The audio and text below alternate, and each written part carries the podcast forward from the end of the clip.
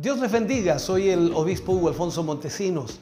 La palabra de Dios para nuestras vidas está llena de esperanza y nos muestra los principales pilares de la fe en nuestro Señor Jesucristo.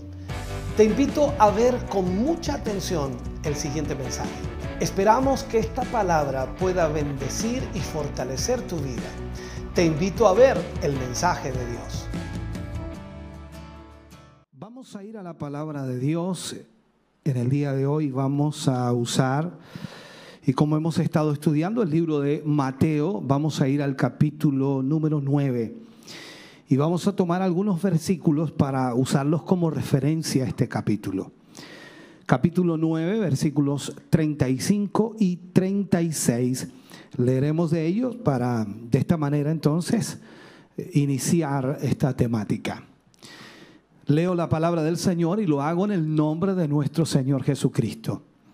Dice, recorría Jesús todas las ciudades y aldeas, enseñando en las sinagogas de ellos y predicando el Evangelio del reino y sanando toda enfermedad y toda dolencia en el pueblo.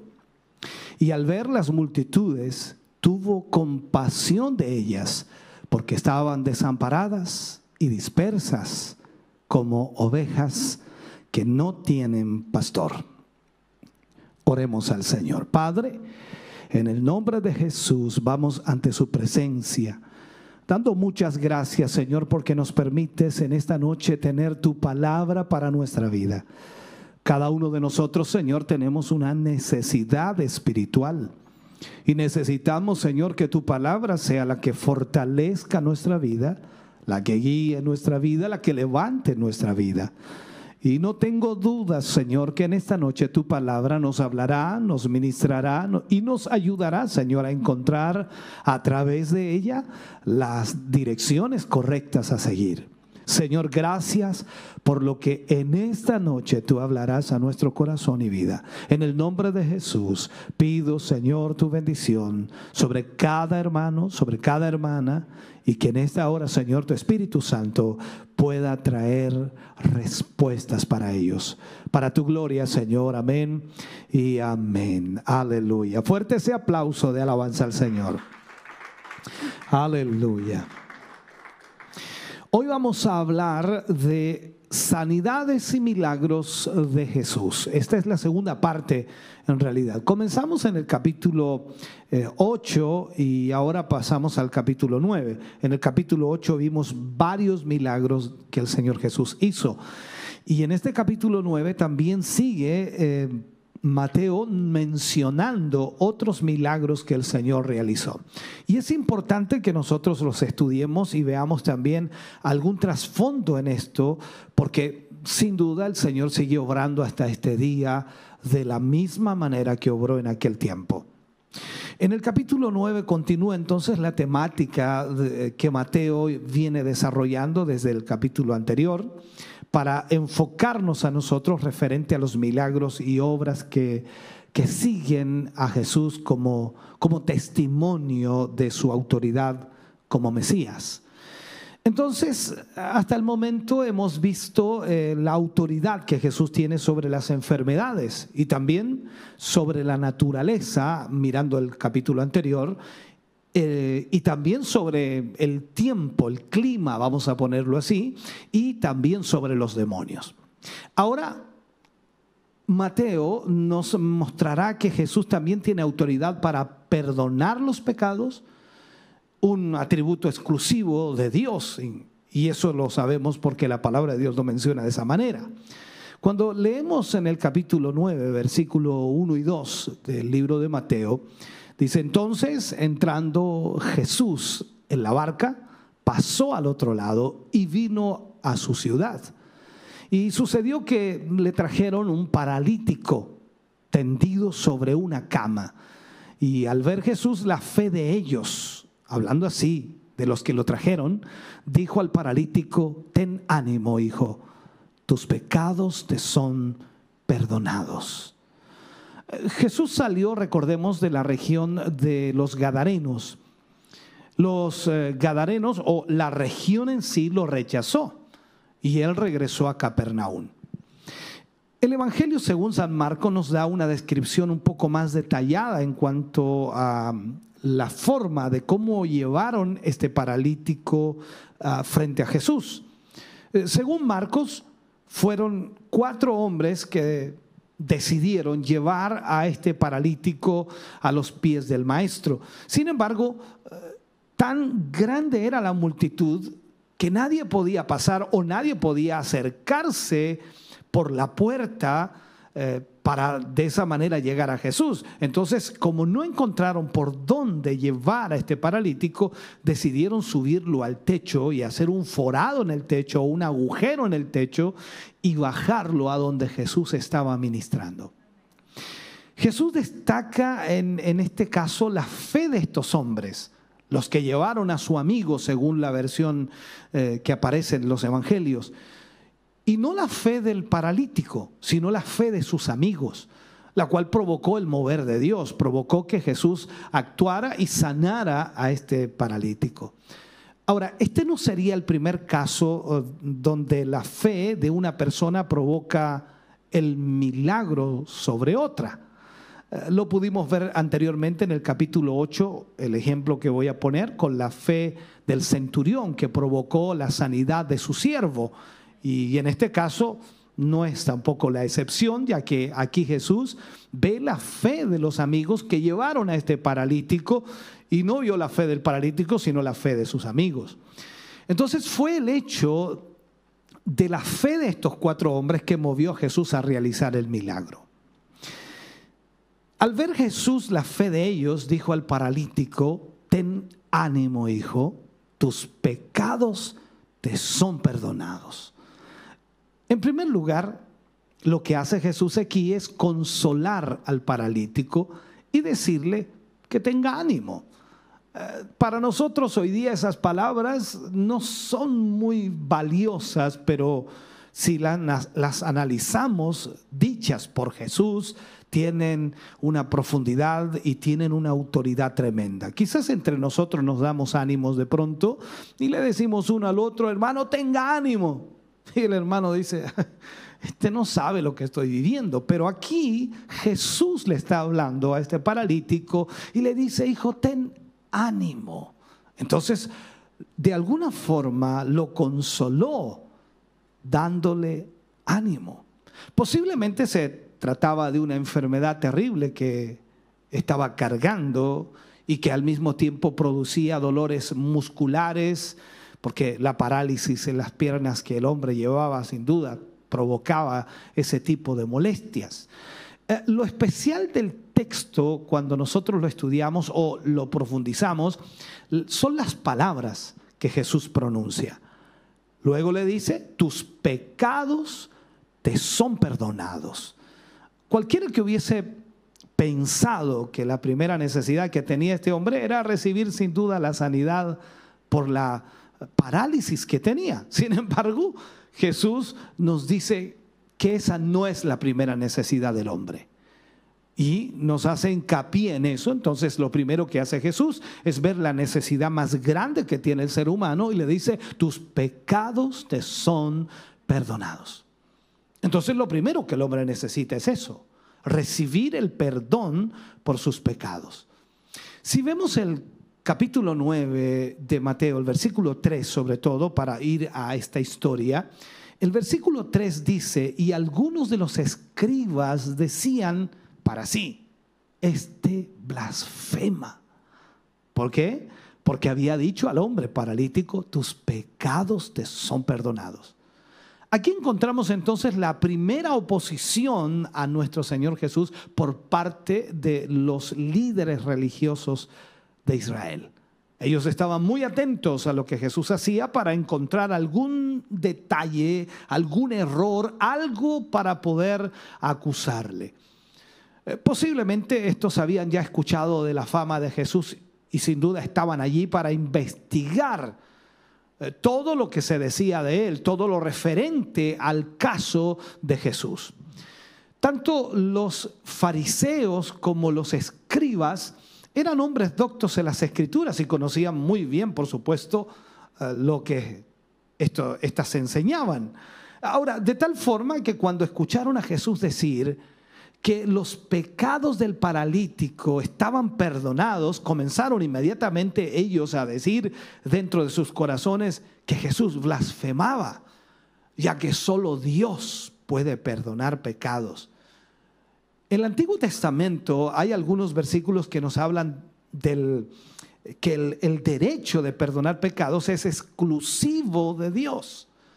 Eh, por ejemplo, Jeremías capítulo 31, versículo 34, dice, y no enseñará más ninguno a su prójimo, ni ninguno a su hermano, diciendo, conoce a Jehová, porque todos me conocerán, desde el más pequeño de ellos hasta el más grande, dice Jehová, porque perdonaré la maldad de ellos y no me acordaré más de sus pecados. También vemos en Miquías capítulo 7, versículo 19, cuando habla allí la escritura, dice, Él volverá a tener misericordia de nosotros, sepultará nuestras iniquidades y echará en lo profundo del mar todos nuestros pecados. Entonces, este aspecto, hermano querido, es un aspecto doctrinal, y estaba muy claro para los fariseos y también los escribas que solo Dios podía perdonar pecados. Pero ahora allí estaba este hombre, lo voy a poner así para ellos, estaba este hombre de Nazaret, hijo de un carpintero, diciendo que le perdonaba sus pecados al paralítico. Esto para ellos era una verdadera blasfemia de acuerdo a lo que ellos sabían, de acuerdo a lo que ellos entendían o de acuerdo a lo que ellos comprendían. En Mateo capítulo 9, versículos 6 y 7, dice, pues para que sepáis que el Hijo del Hombre tiene potestad en la tierra para perdonar pecados, dice entonces al paralítico, mira al paralítico y le habla, le dice, levántate toma tu lecho o tu cama y vete a tu casa. Entonces él se levantó y se fue a su casa.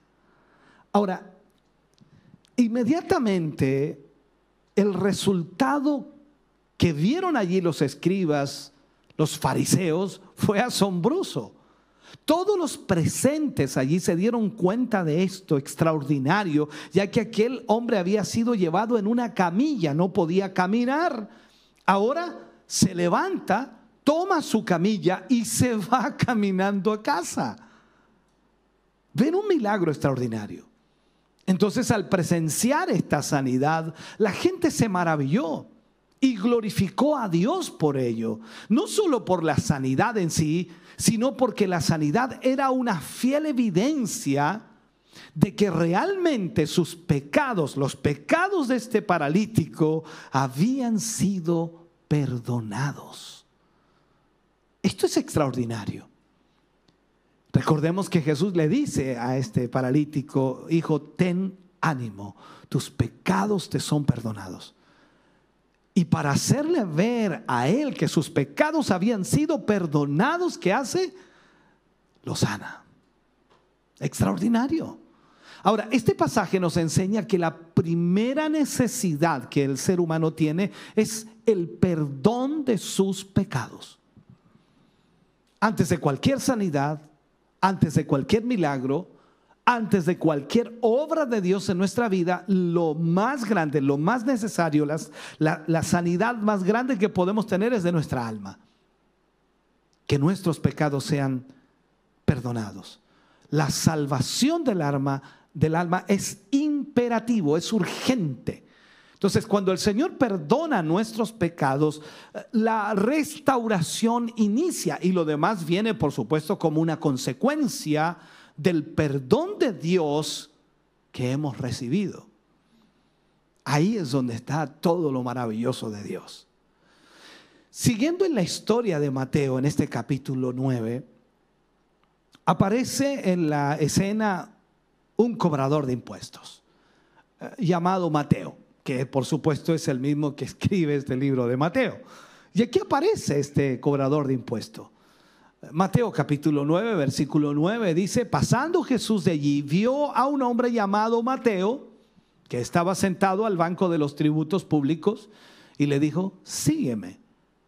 Y se levantó y le siguió. Oh, se imagina usted que el Señor Jesús pasa por aquí. Yo sé que usted dice, es que eso es imposible, pastor. El Señor está allá arriba intercediendo por nosotros, sentado a la diestra del Padre, así que imposible lo que usted está diciendo. Pero imagínese que Él pasa por aquí y le dice a usted, sígueme. ¿Qué haría usted? Es una buena pregunta para analizarla, ¿no? Entonces, Aquí llegamos al relato que presenta el llamamiento de uno de los doce apóstoles y el autor, por supuesto, de este Evangelio.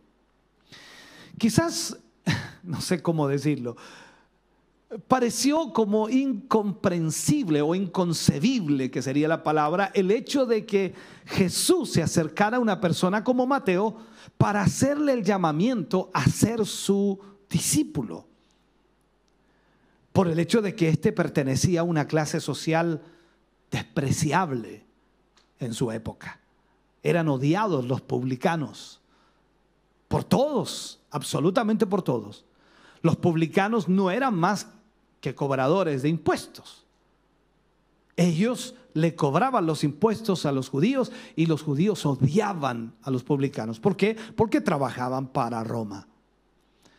Para la época de Jesús, Roma ejercía la influencia sobre su territorio a tal punto que había establecido impuestos y para ello escogían algunos hombres entre, entre las provincias conquistadas y los ponían entonces a cobrar los impuestos de sus hermanos judíos, para que ellos se encargaran entonces de recolectar los impuestos y luego pasárselos a los romanos. Los publicanos cobraban más de lo que Roma pedía ya. O sea, es como dicen algunos, ellos se hacían su sueldo aparte de lo que Roma pedía. Entonces allí obtenían ellos sus intereses haciéndose ricos a expensas, por supuesto, de su propio pueblo. Por tal motivo, un publicano entonces era una persona muy odiada entre los judíos aborrecido por los judíos, ya que aparte de explotar a sus propios compatriotas, eran considerados unos traidores de la nación, por no compartir, por supuesto, el tradicional celo patriótico y estar apoyando a los conquistadores paganos como era Roma. Pareciera, no sé cómo decirlo, pareciera un versículo del cual no se puede hablar mucho pero encierra una gran riqueza espiritual que nos enseña lo que Dios puede hacer y lo que Dios puede provocar en una vida o en la vida de aquellos que son llamados por Él y aceptan seguirle. Si nos damos cuenta, no tiene mucho para analizar este versículo, pero increíblemente lo que sucede allí es impresionante. Jesús lo invita a seguirlo y él sin pensarlo lo deja absolutamente todo, renuncia a las ganancias deshonestas que estaba teniendo, las comodidades y todo lo que su vida tenía, todo el pecado que él también vivía para convertirse en un discípulo de Cristo. Esto es extraordinario. Yo me imagino y a veces trato de analizar esto, dice, el poder, la unción, la autoridad que debe haber tenido Cristo sobre las personas la presencia del Señor. Tiene que haber sido algo especial. Y eso a mí me impresiona, porque claro, leemos ese versículo tan sencillo. Pasó Jesús frente a, la mesa de los impuestos y le dice al hombre que estaba detrás de esa mesa, sígueme. ¡Wow!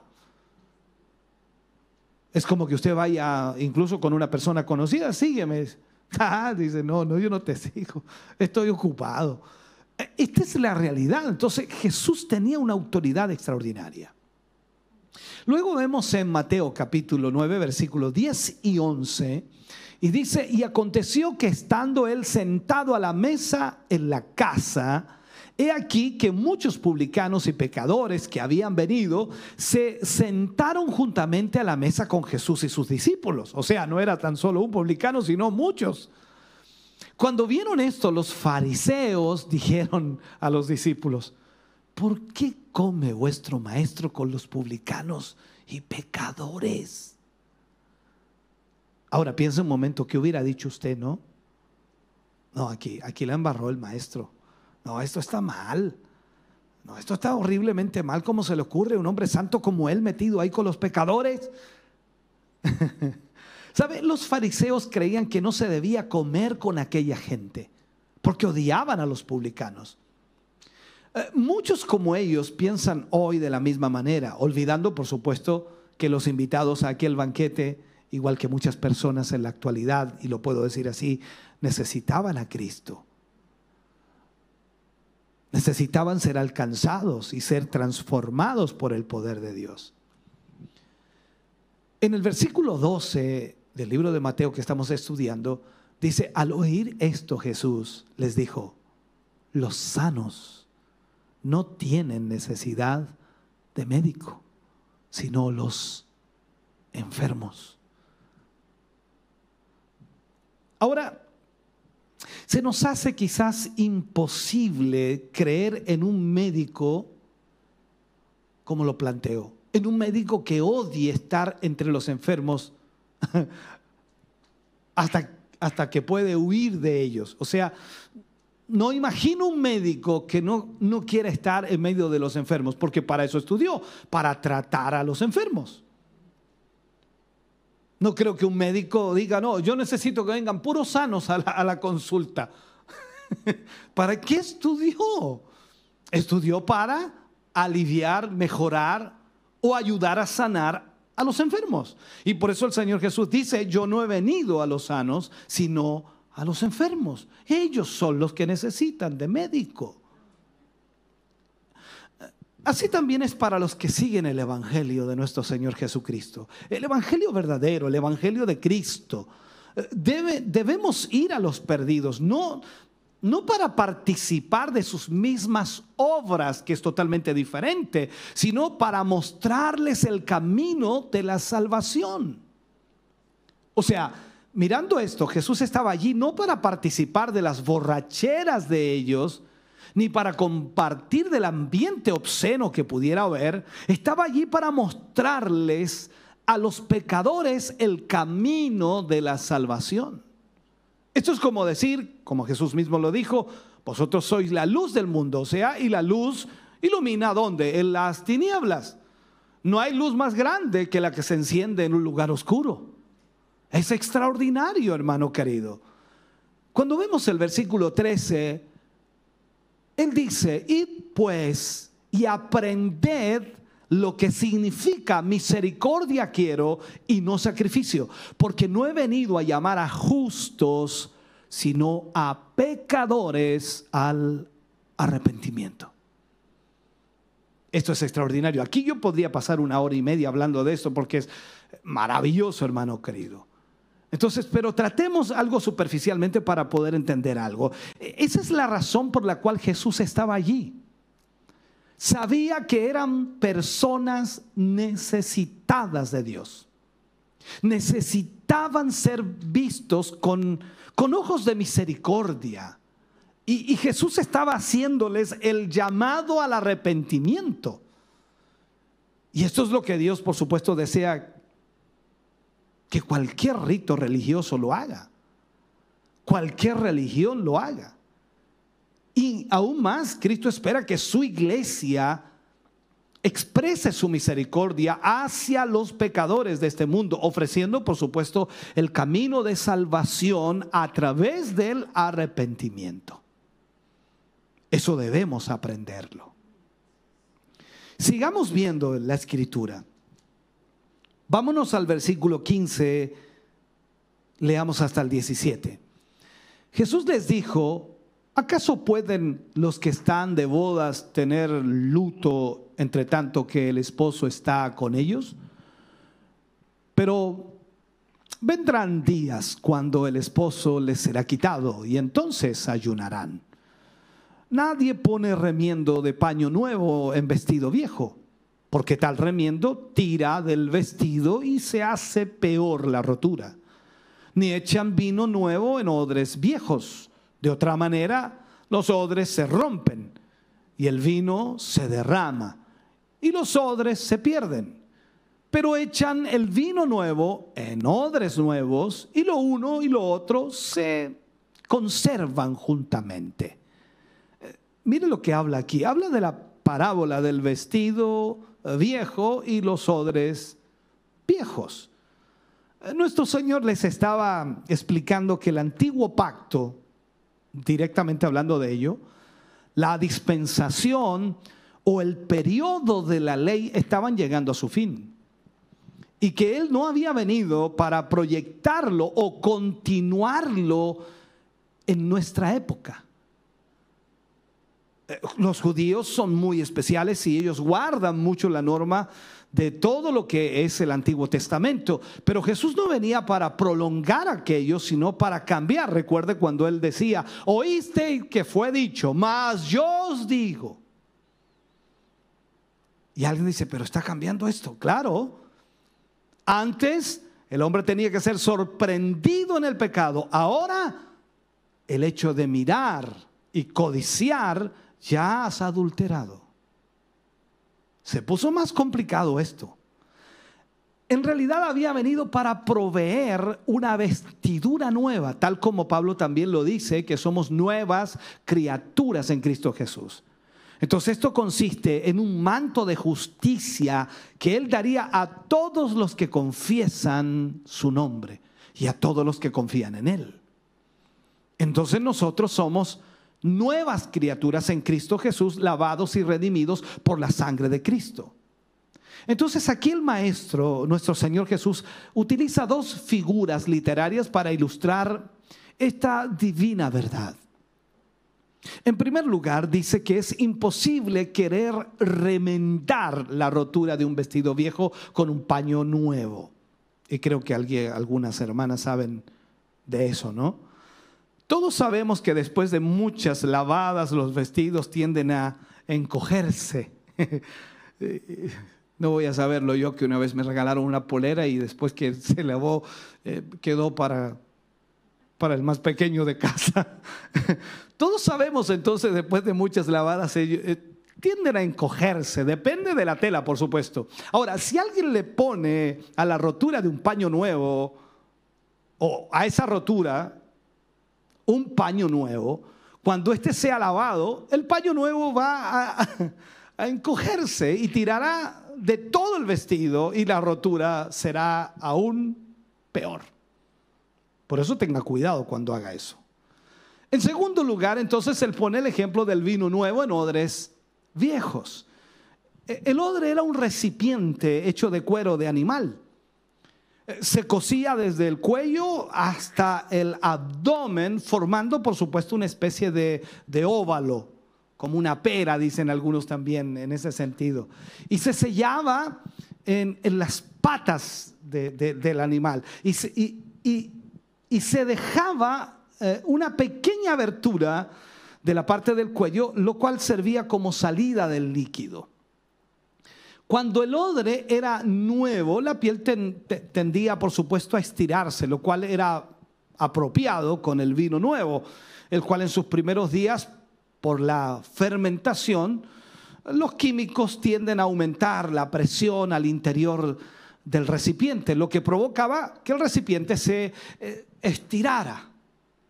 Ahora bien, si el recipiente era viejo, la piel ya había perdido su característica, su elacticidad, por decirlo así, y este terminaba rompiéndose y el vino derramándose. Por eso era lógico echar el vino, vino nuevo en un odre nuevo y no en un odre viejo. El Señor quería decir que no había venido para colocar remiendos sobre ropas gastadas, sobre ropas viejas, sino para presentar una vestidura completamente nueva. Recuerde lo que le dice a Nicodemo las palabras de Jesús. Te es necesario nacer de nuevo. ¿Y quién era Nicodemo? Era un religioso, conocedor de la ley, guardador de la ley, pero le dice el Señor, te es necesario nacer de nuevo. ¿Qué nos diría a nosotros el Señor, no?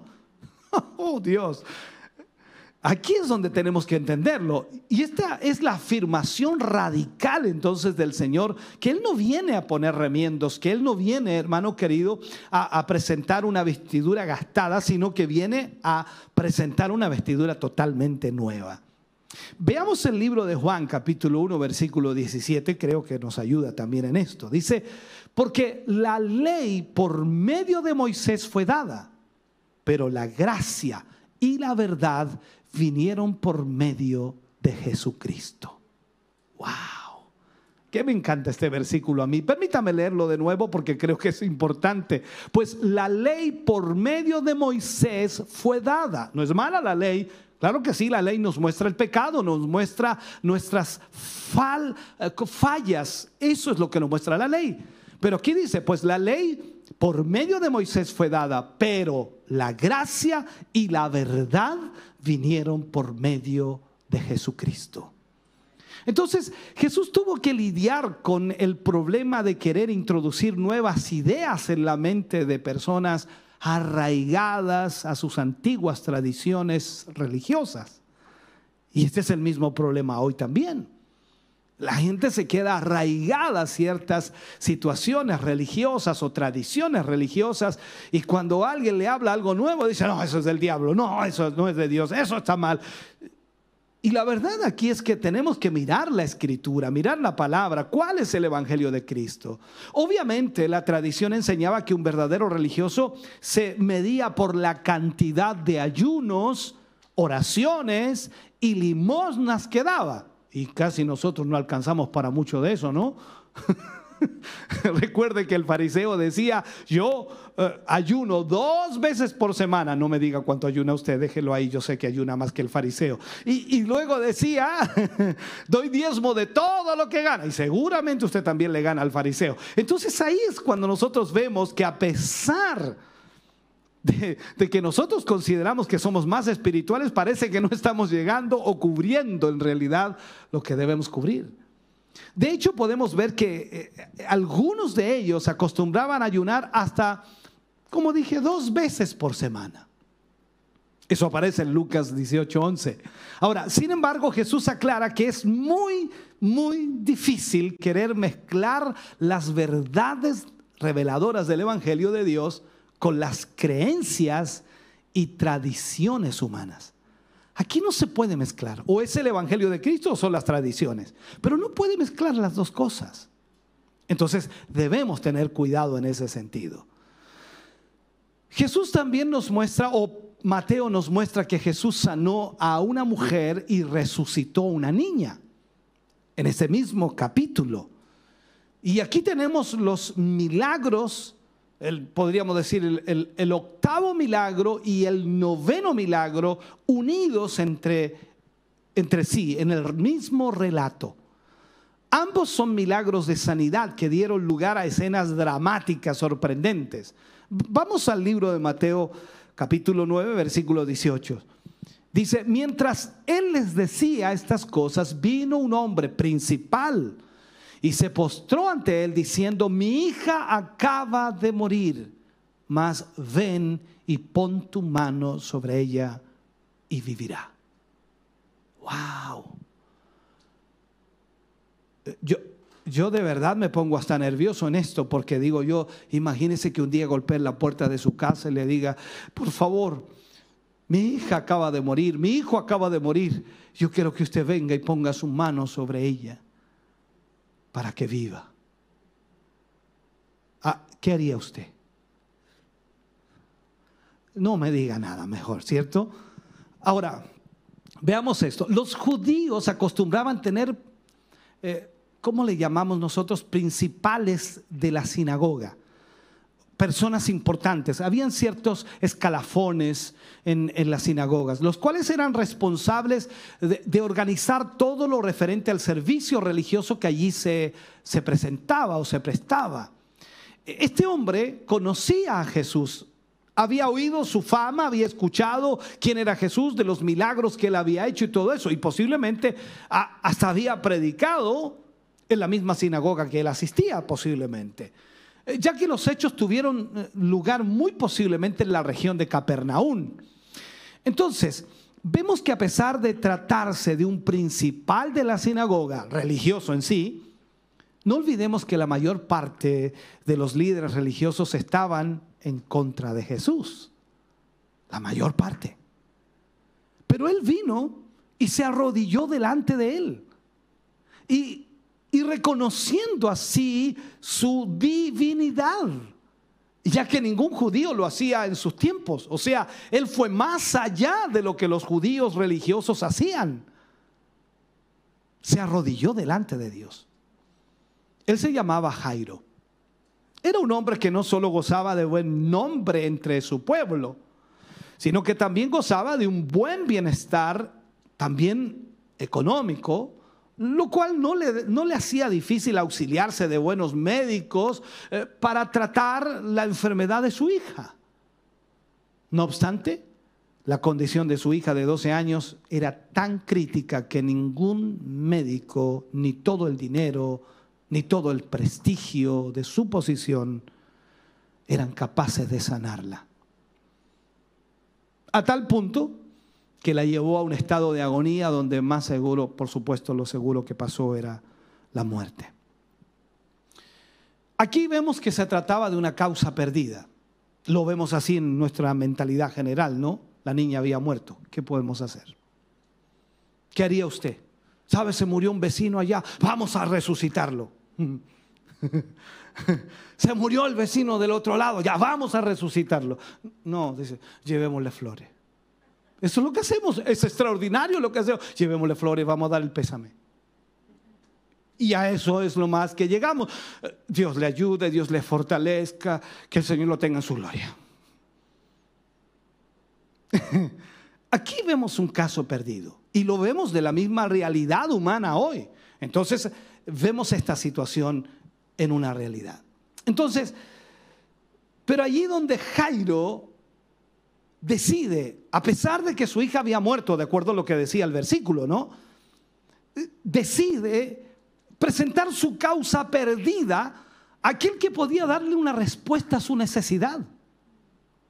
Quizás Jairo no sabía si realmente esto podía ser o no. Porque aquí es donde nosotros decimos, bueno, ¿había resucitado el Señor antes a alguien? Mm, sí, dice usted, pero aparece después, no antes. Quiero que entienda eso. Entonces, Jairo va con esta causa perdida frente al Señor Jesús. Y cuando Jairo se presentó delante de Jesús para rogarle por su hija, Jesús no lo rechazó. A, pesar de que pertenecía al grupo que más lo odiaba. Se imagina eh, cuando venga alguien, usted, usted sabe que esa gente la odia o lo odia y vienen a buscarlo. ¿Qué haría usted? No, con ustedes yo no voy. No, yo conozco sus corazones, pues.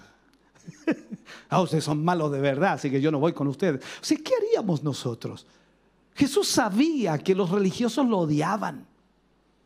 Y constantemente, no tan solo lo odiaban, sino que se oponían a su ministerio, mostrándose realmente que no querían que Jesús hiciera más milagros, o que avanzara, o que predicara, o que alcanzara más personas. Entonces, aquí nos muestra este pasaje que Dios o que Jesús no hace acepción de personas. Eh, con razón él decía que debemos amar a nuestro enemigo. O sea, Jesús lo practicaba. O sea, Jesús no se quedaba con las palabras, amen a su enemigo. No, no, no. E, él practicaba aquello. O sea, y viene Jairo que lo odiaba, los religiosos lo odiaban, y aún así él no hace excepción de personas. Veamos lo que dice el versículo 20 y 21 de ese capítulo. Dice, y aquí una mujer enferma de flujo de sangre desde hace 12 años se le acercó por detrás y tocó el borde de su manto, porque decía dentro de sí, si tocare solamente el manto seré salva. O sea, por un momento esta historia parece tener un paréntesis. La historia de Jairo, de su hija, donde nos muestra otra persona que tenía otra causa perdida. O sea, dos causas perdidas. Y ella ve la oportunidad de acudir a Jesús por una respuesta. La mujer enferma había sufrido de flujo de sangre durante 12 años. Yo he predicado muchas veces acerca de esto.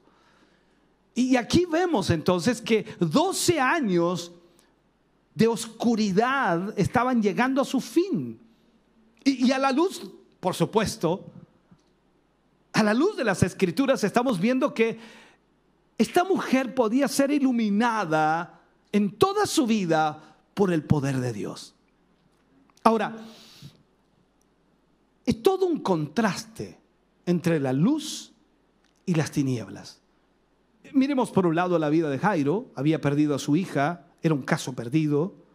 Esta mujer, 12 años en el mismo estado, y la Biblia dice en algunos pasajes que había gastado absolutamente todo, había ido a todos los médicos conocidos y por haber, y no le, antes le, le iba peor.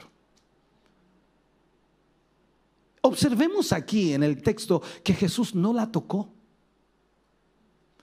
Jesús hizo otros milagros tocando a las personas, a los leprosos, a los ciegos, pero ahí no tocó a esta mujer, sino que ella fue la que lo tocó. Ahora, sin embargo, aquí vemos que no es el método el que la sanó, sino su fe. Esto tenemos que entenderlo. Después Jesús continuó su camino. Esta mujer se sanó, esta mujer recibió el milagro a pesar de toda la circunstancia que vivió y experimentó, pero recibió el milagro. Y ahora Jesús sigue camino a la casa de Jairo. Veamos Mateo 23 y 26 del mismo capítulo 9. Y dice, al entrar Jesús en la casa del principal, viendo a las, a las que estaban, ah, a los que tocaban flautas, y la gente que hacía alboroto les dijo, apartaos, porque la niña no está muerta, sino duerme. Y se burlaron de él. Pero cuando la gente había sido echada fuera, entró y tomó de la mano a la niña y ella se levantó. Y se difundió la fama de esto por toda aquella tierra. ¿Sabe? Eh, cuando yo leo estos versículos, quizás no nos da muchos detalles, pero ¿cómo habrá sido ese momento, no? Eh, yo sé que no fue así tan rápido como del versículo 23 al 26, ¿no? No, no, no, tienen que haber habido muchos detalles más allí, pero no están escritos. Y esto es, es sorprendente. Cuando Jesús llega a la casa, se encontró que nadie creía que él podía resucitar a la niña. Nadie creía que ese milagro podía ocurrir. Y esta fue, como dije, la primera resurrección de un muerto. La primera resurrección de un muerto registrado en los evangelios, considerando que hubo tres casos notables de resurrección. Tenemos a la hija de Jairo, tenemos al hijo de la viuda de Naín y tenemos a Lázaro. Pero esta era la primera. Y como dije, Jairo fue a presentarle al Señor Jesús un caso perdido, sin saber siquiera si Jesús lo podía realizar o no, porque nunca antes se había realizado. Entonces aquí vemos, hermano querido, que el método que Jesús utilizó en este caso fue simplemente hablarle directamente a la persona.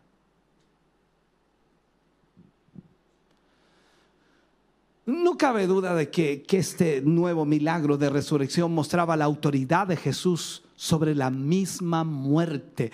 Y, aunque Jesús les prohibió contar lo que había ocurrido, es increíble, ¿no?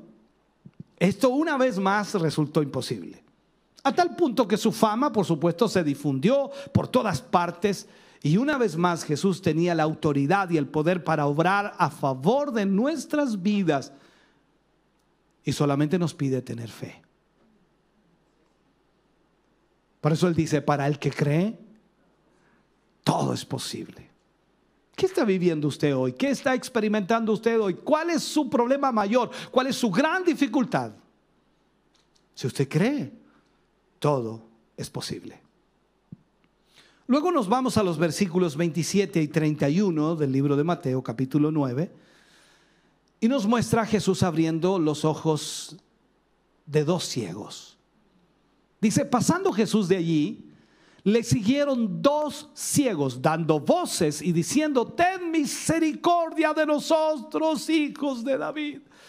Y, llegado, dice, a la casa, vinieron a él los ciegos y Jesús les dijo, ¿creéis que puedo hacer esto?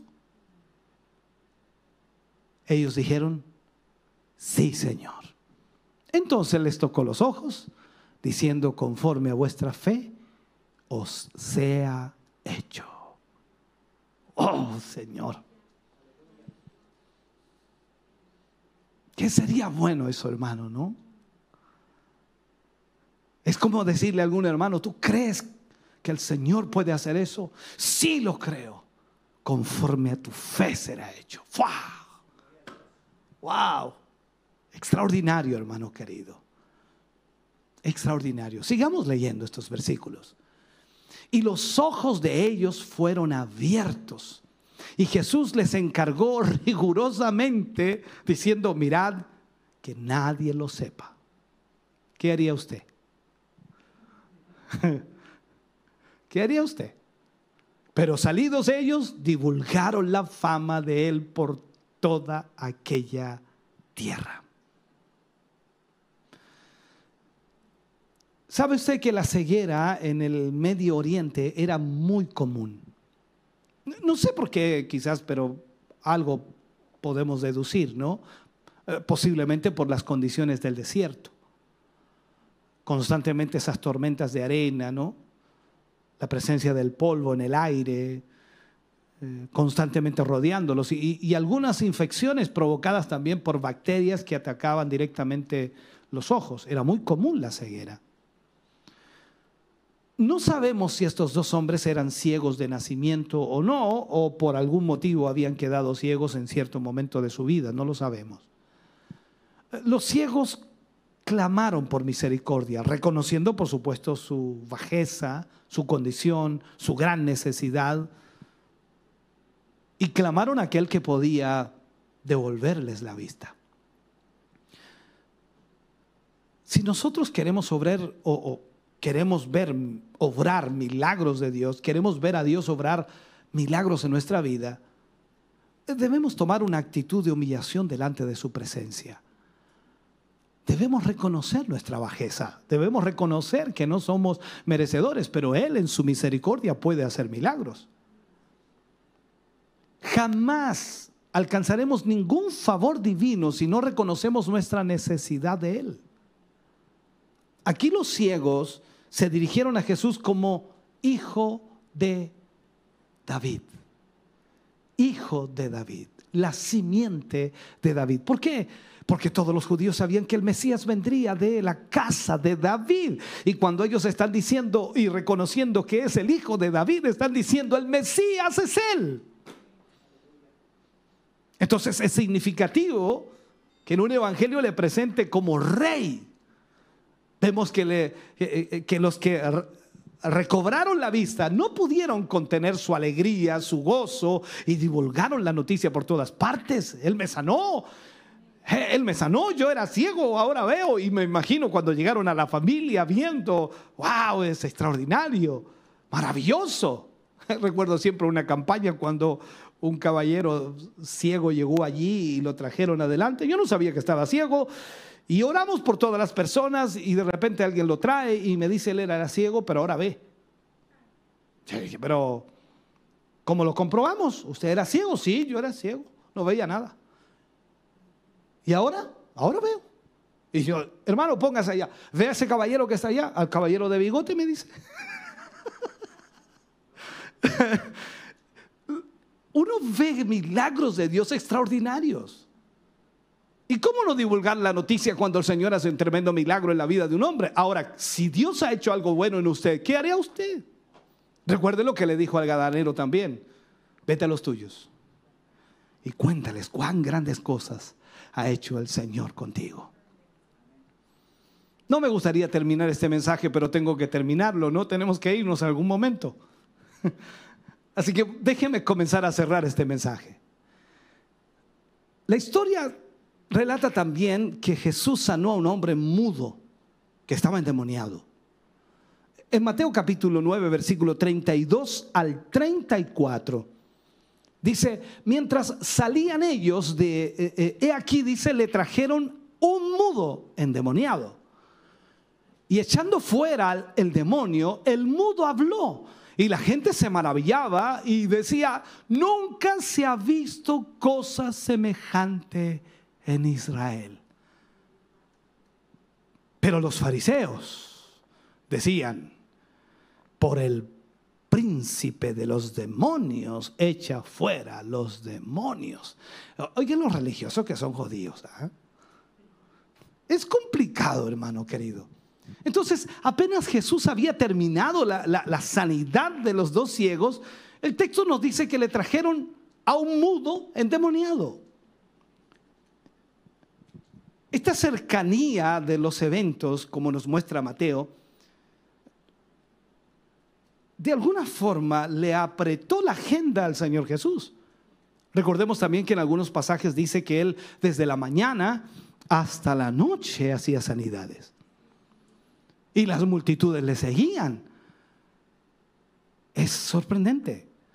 Ahora, su día era realmente exhaustivo. Mientras caminaba por las calles de la ciudad, la gente traía a los necesitados, corría a él por un milagro y, y apenas realizaba uno, ya otro estaba en espera de ser atendido. Es como usted, todos los buscan, ¿no? Ahora, en los capítulos 8 y 9 de los que estamos estudiando, este es el tercer incidente de posesión demoníaca. Tercer incidente de posesión demoníaca. Los fariseos no negaron que él había hecho hablar al mudo. No negaron que había hecho ver a los ciegos. No negaron que hizo andar al paralítico pero le acusaron de realizar estos milagros por el poder de Satanás. No sé si está entendiendo. En Mateo capítulo 9, versículo 35 dice, y Jesús recorría todas las ciudades y aldeas, enseñando en las sinagogas de ellos y predicando el Evangelio del reino y sanando toda enfermedad y toda dolencia en el pueblo. Esto me impresiona cuando dice sanando toda enfermedad y toda dolencia. No está hablando algunas enfermedades, algunas, no, todas. La frase sanando toda dolencia y toda enfermedad nos explica una y otra vez que en aquella época miles de personas fueron sanadas, miles. Recuerde que eran cinco mil personas que le seguían, cuatro mil en otra oportunidad, sin contar mujeres y niños. Y estamos hablando de dos ocasiones nada más. Y él estuvo tres años y medio ministrando. Así que imagínense todos los días las multitudes siguiéndoles, los milagros, las sanidades. Yo sé que la Biblia nos presenta algunos milagros, algunas sanidades, pero tienen que haber sido miles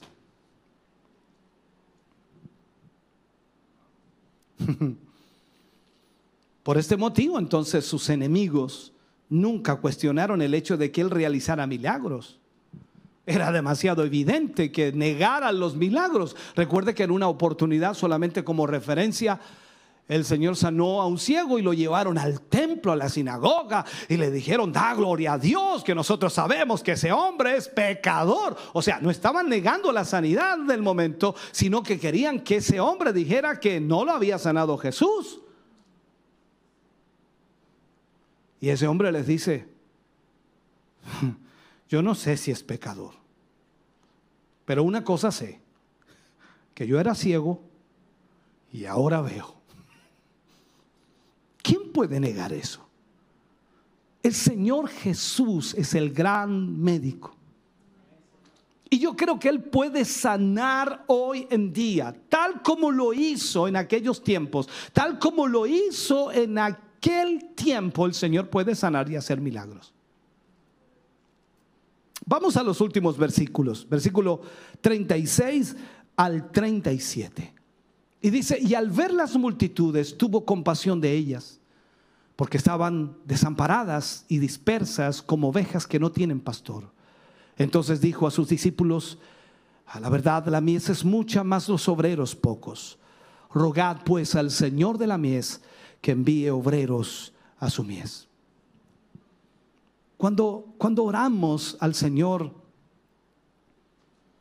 para que Él impulse a los obreros para que, para que vayan a recoger la cosecha, cuando oramos para que el Señor pueda levantar una generación de hombres y mujeres que puedan entender lo que significa llevar el Evangelio. Oramos también para que a ellos les dé un corazón, el corazón de un pastor, que puedan entender lo que significa no tan solo llevar la palabra de Dios, sino que guiar a las personas a la verdad de Dios. Tenemos que orar para que el Señor nos dé a nosotros un corazón lleno de compasión por los que se pierden. Por los que se pierden. Cuando el Señor les pidió a sus discípulos que, que orasen para que hubiese obreros, les envió a recoger la cosecha a ellos mismos. Y este es un detalle interesante, hermano querido. Un anciano pastor de una iglesia solía decir, cuando un hombre ore por una cosecha de maíz, el Señor espera que diga amén con un asadón en la mano. Usted y yo oramos a veces para que el Señor traiga las almas cuando somos nosotros que debemos ir a buscarlas. ¿Sabes lo que ha sucedido con la iglesia en este último tiempo? Es que la iglesia ha perdido la posición que debe tener. Hoy literalmente la iglesia pierde el tiempo tratando de sostener a los que ya son salvos y no puede alcanzar a los que están perdidos. Porque los que son salvos están complicados, con conflictos, con dramas, con traumas, con cosas en sus mentes, con religiosidad, con tradiciones metidas en su mente y no entienden que ya no son niños, sino que ya son adultos en la fe para hacer la obra del Señor. Viendo todo lo que acabamos de ver en este capítulo, cómo los milagros del Señor sucedían. Lo que a mí me sorprende es la sencillez como ocurrían los milagros. No había nada extraordinario en el sentido de que Jesús no hacía ningún show para hacer milagros, él simplemente los veía ocurrir. La mujer que lo tocó tocó a los ciegos. Fue a la casa de Jairo y le dijo a la niña, levántate. Todo con una sencillez extraordinaria y los milagros ocurrían y era sorprendente. Nosotros necesitamos madurar. No podemos seguir arraigados a la tradición o a la religiosidad porque nunca veremos la mano de Dios así. Israel tuvo la oportunidad de ver la gloria de Dios. Y la vio, la presenció, pero los religiosos de su época lo único que hicieron fue obstaculizar a tal punto que llevaron a Jesús a la cruz. Lo odiaron, lo persiguieron. Por eso usted y yo necesitamos mirar la escritura y confiar en lo que Dios nos enseña en su palabra. Póngase de pie, por favor. Vamos a orar al Señor. Amado Dios, estamos ante tu presencia. Qué maravillosa es tu palabra, Señor, cuando nos enseñas en forma práctica, sencilla, lo que tú hiciste, Señor, cómo tu poder se realizó. Y más aún, Señor, cuando vemos en tu palabra que dices, mayores cosas que estas haréis. Padre, te bendecimos en esta noche. Te damos gracias por tu presencia en medio nuestro. Agradecemos, Señor, tu Espíritu Santo en medio nuestro. Y te pedimos y te rogamos, Señor, que puedas traer un despertar espiritual en cada uno de tus hijos. Haznos entender, Señor que la necesidad más grande en nuestros corazones, Señor, es acercarnos a ti humillados, reconociendo nuestra bajeza, nuestra necesidad de ti, para que tú puedas glorificarte en medio de tu pueblo. Padre, obra a través de tu espíritu, levanta, anima, restaura. Unge a tus hijos con tu presencia, Señor. Dale las fortalezas que necesitan, Señor. Levanta esas manos caídas. Mueve esas rodillas paralizadas. Que puedan entender que tú estás por ellos, Señor, y que tú no te quedarás quieto que tú estás aquí para obrar en nuestras vidas y corazones y llevarnos a cumplir tu propósito. Padre, gracias. Gracias por tu palabra. Gracias por tu Espíritu Santo aquí. En el nombre de Jesús te agradecemos. Amén y amén, Señor Jesús. Estamos contentos de que hayas visto y escuchado este mensaje. Creo con todo mi corazón que Dios le ha bendecido. Quiero invitarles a suscribirse a mis redes sociales, donde tenemos contenido que le ayudará a alimentar su vida espiritual.